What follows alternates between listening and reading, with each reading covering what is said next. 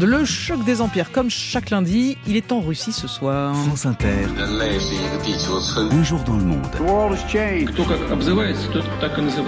Le choc des empires ou comment l'Amérique, la Chine, la Russie se partagent le monde et son influence. Nous sommes donc avec vous, Sylvain Tronchet, à Moscou ce soir.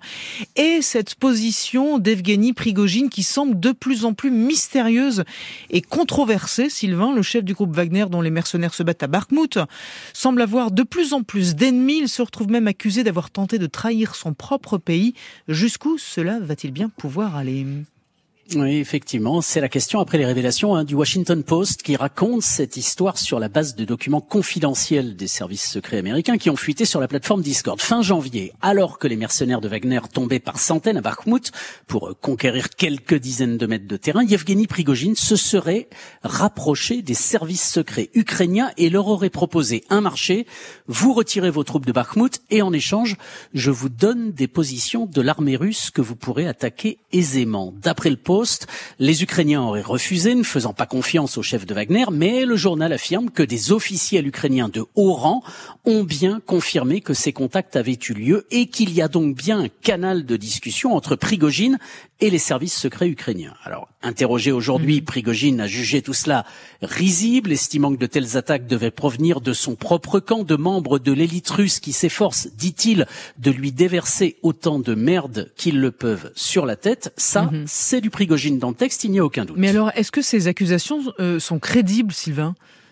Alors c'est très difficile à dire, mais ce qui est certain, c'est que depuis des semaines, Yevgeny Prigogine a une capacité industrielle à se fabriquer des ennemis dans son propre camp. Il passe son temps à insulter l'état-major, à mettre directement le ministre de la Défense Sergei Shoigu en cause, taxé d'incompétence, et il ne se passe quasiment pas une journée sans qu'il défouraille sans sommation. Aujourd'hui encore, écoutez ce qu'il a répondu à Viktor Soboliev, c'est un député communiste de la Douma, ancien général de l'armée russe, qui a eu le malheur de rappeler que Wagner est une armée illégale, même en Russie, et que ceux qui s'y engagent théoriquement risquent la prison Écoutez la réponse de Prigogine. Je voudrais dire à un homme qui déshonore le mot général à Soboliev, idiot en carton à grande bouche, prépare-toi et va au front. Montre ce que tu sais faire, bavard sans cervelle. Voilà. idiot, idiot en carton à grande bouche. Euh, il s'est probablement fait un ami et des gens que l'attitude et la position de Prigogine dans les hautes sphères russes indisposent, il n'en manque pas. Euh, mais alors, euh, il tient, il, tient euh, que par Vladimir Poutine, dont il est proche? Est-ce que c'est ce qui reste ou pas? Eh bien, dont on nous dit qu'il est proche. Parce qu'au fond, personne n'a jamais entendu Vladimir Poutine, récemment en tout cas, dire quoi que ce soit sur Yevgeny Prigogine. Il est possible, évidemment, qu'il soit en quelque sorte protégé par le Kremlin, sinon sa position serait déjà intenable.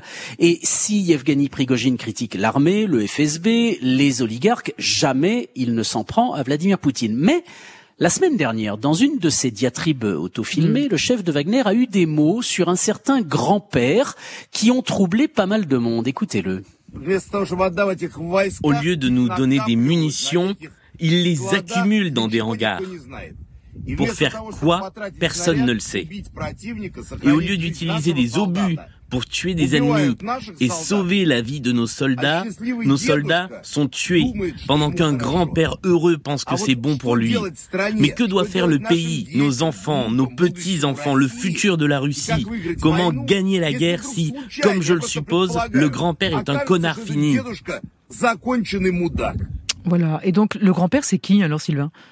Eh bien, c'est toute la question, hein, parce que l'un des surnoms de Vladimir Poutine chez ceux qui l'apprécient modérément, c'est Papy Bunker. Mhm. Et l'identité du grand-père agite une bonne partie des commentateurs russes ces derniers jours. Prigogine, alors lui, a vaguement répondu en disant qu'il pourrait s'agir de Valéry Gerasimov, le chef d'état-major de l'armée, hein, tout de même, mais personne n'en est vraiment convaincu. Le média russe en exil Medusa affirme même qu'au Kremlin, on commence à s'agacer des libertés prises par le chef de Wagner. Il faut bien comprendre que Yevgeny Prigogine a deux utilités. L'une militaire, il fait avec Wagner une partie du travail que l'armée ne peut ou ne veut pas faire. L'autre politique. Il agrège la frange la plus nationaliste de l'opinion tout en restant fidèle à Vladimir Poutine. Or, côté militaire, les choses n'avancent plus à Bakhmut. Il semble même que les Ukrainiens commencent à contre-attaquer. Alors mhm. si en plus, côté politique, on vient à en douter de sa fidélité, là, sa position deviendra vraiment périlleuse. Sylvain Tronchet avec nous depuis Moscou. J'attends de savoir comment je vais pouvoir replacer l'idiot en carton à grande bouche. Euh, Sylvain, je vous tiendrai au courant. Merci beaucoup. Allez, à bientôt.